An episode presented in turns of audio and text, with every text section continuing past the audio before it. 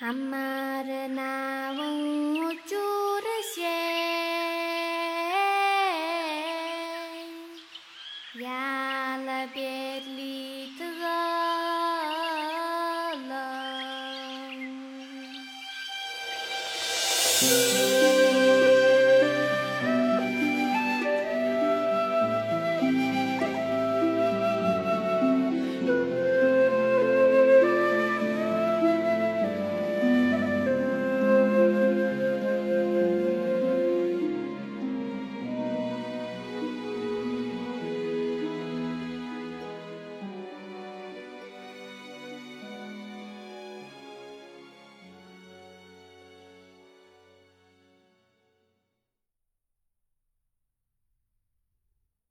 尾声，半个月亮，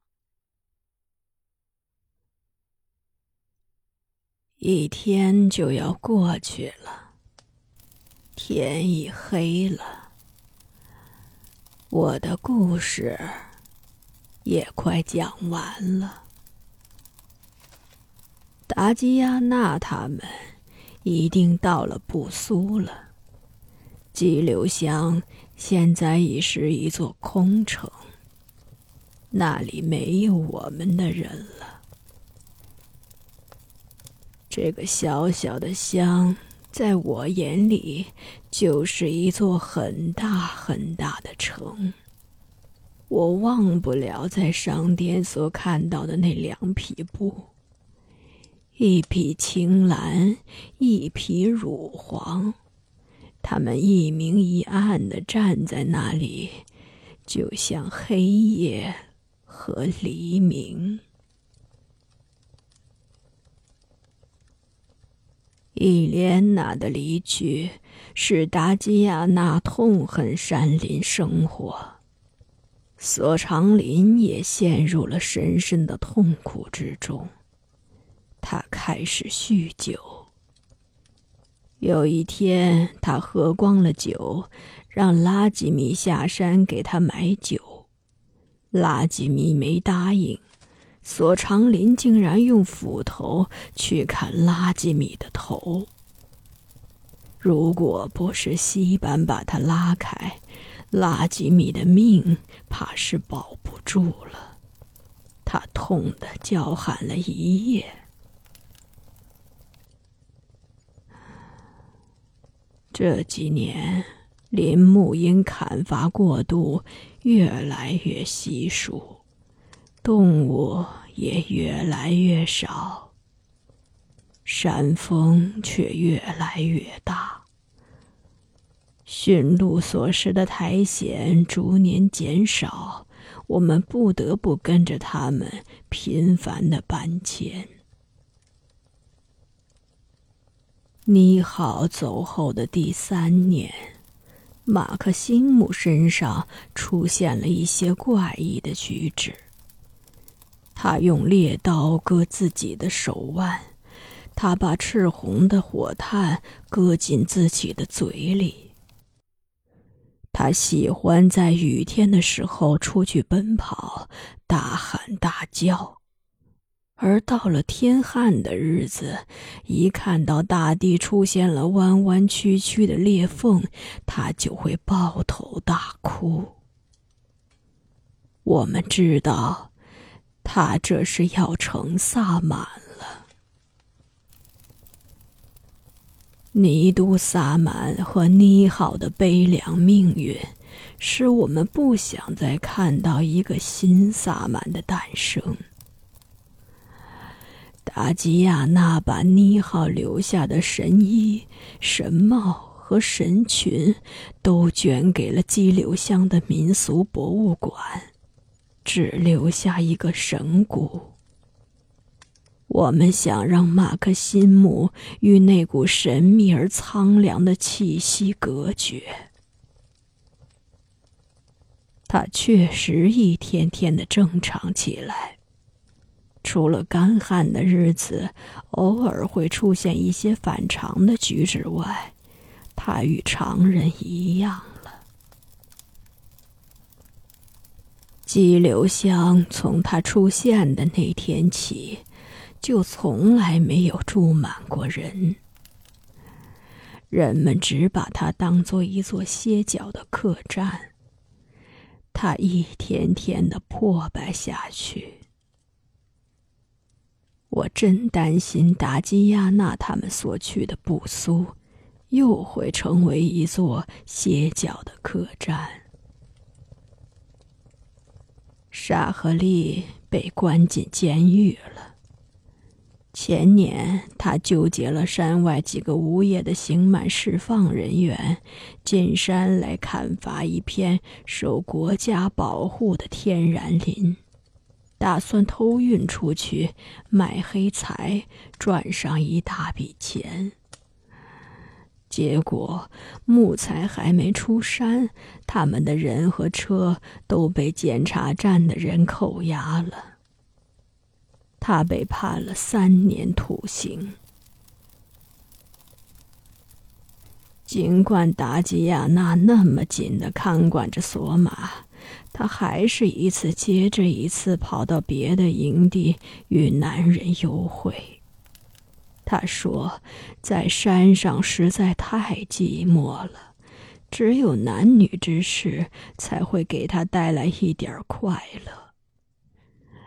他每次下山都是去激流乡做流产。达吉亚娜为他的婚事操透了心。把他介绍给谁，谁都会用瞧不起的口气说：“索玛呀，他谁都跟，怎么能做老婆呢？”后来，三个衣衫破烂的拾荒者来到激流乡，他们吃不饱饭，娶不上老婆。听人说，生活在这里的鄂温克姑娘不好出嫁，又有生活补贴，就找上门来了。这件事对达吉亚娜的刺激不亚于伊莲娜的离去。她哭着对我说：“厄尼，拾荒的人把我们的姑娘当破烂儿给捡着了。”我们必须离开这个鬼地方了。达吉亚娜开始为建立一个新的鄂温克列民定居点而奔波。他说：“激流乡太偏僻，交通不便，医疗没有保障，孩子们所受的教育程度不高。”将来就业困难，这个民族面临着退化的命运。他联合了其他几个屋里冷的人，联名向激流乡政府提交了一个下山定居的建议信。就是这封信，引起了我们这次大规模的搬迁。生活在山上的猎民不足两百人了，驯鹿也只有六七百只了。除了我之外，大都投了去布苏定居的赞成票。激流乡新上任的古书记听说我投了反对票时，特意上山来做我的工作。他说。我们和驯鹿下山，也是对森林的一种保护。驯鹿游走时会破坏植被，使生态失去平衡。再说，现在对于动物要实施保护，不能再打猎了。他说。一个放下了猎枪的民族，才是一个文明的民族，一个有前途和出路的民族。我很想对他说：“我们和我们的驯鹿，从来都是亲吻着森林的。我们与数以万计的伐木人比起来。”就是轻轻的掠过水面的几只蜻蜓。如果森林之河遭受了污染，怎么可能是因为几只蜻蜓掠过的缘故呢？可我没把这番话说给他，我给他唱了一首歌，那是妮好曾经唱过的，流传在我们氏族的莽熊的神歌。熊祖母啊，你倒下了，就美美的睡吧。吃你的肉的是那些黑色的乌鸦。我们把你的眼睛虔诚的放在树间，就像摆放一盏神灯。我留下来了。安草儿也留下来了，这就足够了。我原想着西班可能也会留下来的，他爱啃树皮，他的字还没有造完。但西班是个孝顺的孩子，拉吉米去哪里，他就会去哪里。我看拉基米也活不长了，他的舌头已经歪斜了，说话含混不清。如果拉基米有一天不在了，西板一定会回来的。我们再也不用在搬迁时留下树号了，山中的路。越来越多了。没有路的时候，我们会迷路；路多了的时候，我们也会迷路，因为我们不知道该到哪里去。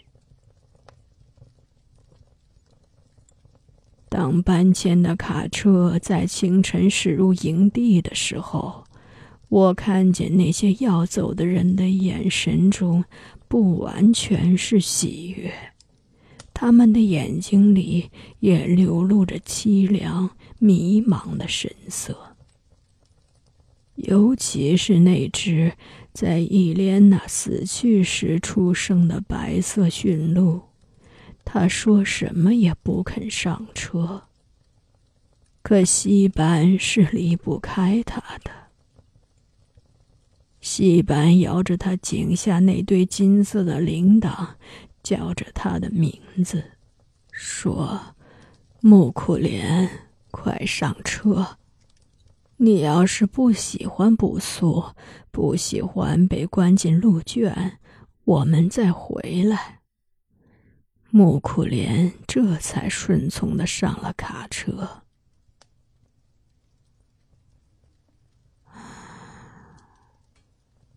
我讲了一天的故事，累了。我没有告诉你们我的名字，因为我不想留下名字了。我已经嘱咐了安草儿，阿铁走的时候，一定不要埋在土里，要葬在树上，葬在风中。只是，如今选择四棵相对着的大树，不那么容易了。有一些人的结局，我是不知道的。比如抛弃了柳沙和马粪包的那个女人，比如瓦霞，再比如……葬完尼浩后又神秘失踪的贝尔纳，故事总要有结束的时候，但不是每个人都有尾声的。安草儿进来了，他又往火上添了几块柴火。这团母亲送我的火，虽然年龄苍老了，但他的面容却依然那么活泼、青春。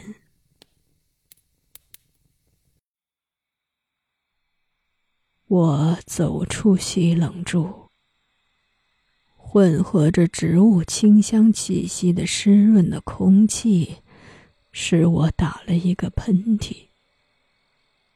这个喷嚏打得十分畅快，疲乏一扫而空。月亮升起来了，不过。月亮不是圆的，是半轮。它莹白如玉。它微微弯着身子，就像一只喝水的小鹿。月亮下面是通往山外的路。我满怀忧伤的看着那条路。安草儿走了过来。跟我一起看着那条路。那上面卡车留下的车辙，在我眼里就像一道道的伤痕。忽然，那条路的尽头闪现出一团模糊的灰白的影子，跟着我听见了隐隐约约的鹿铃声。那团灰白的影子离我们的营地越来越近。安草儿惊叫道：“阿爹，木库莲回来了！”我不敢相信自己的眼睛。虽然鹿铃声听起来越来越清脆了，我抬头看了看月亮。觉得，它就像朝我们跑来的白色驯鹿。而我再看那只离我们越来越近的驯鹿时觉得它就是掉在地上的那半轮蛋白的月亮。我落泪了因为我已分不清天上人间了。那里歌声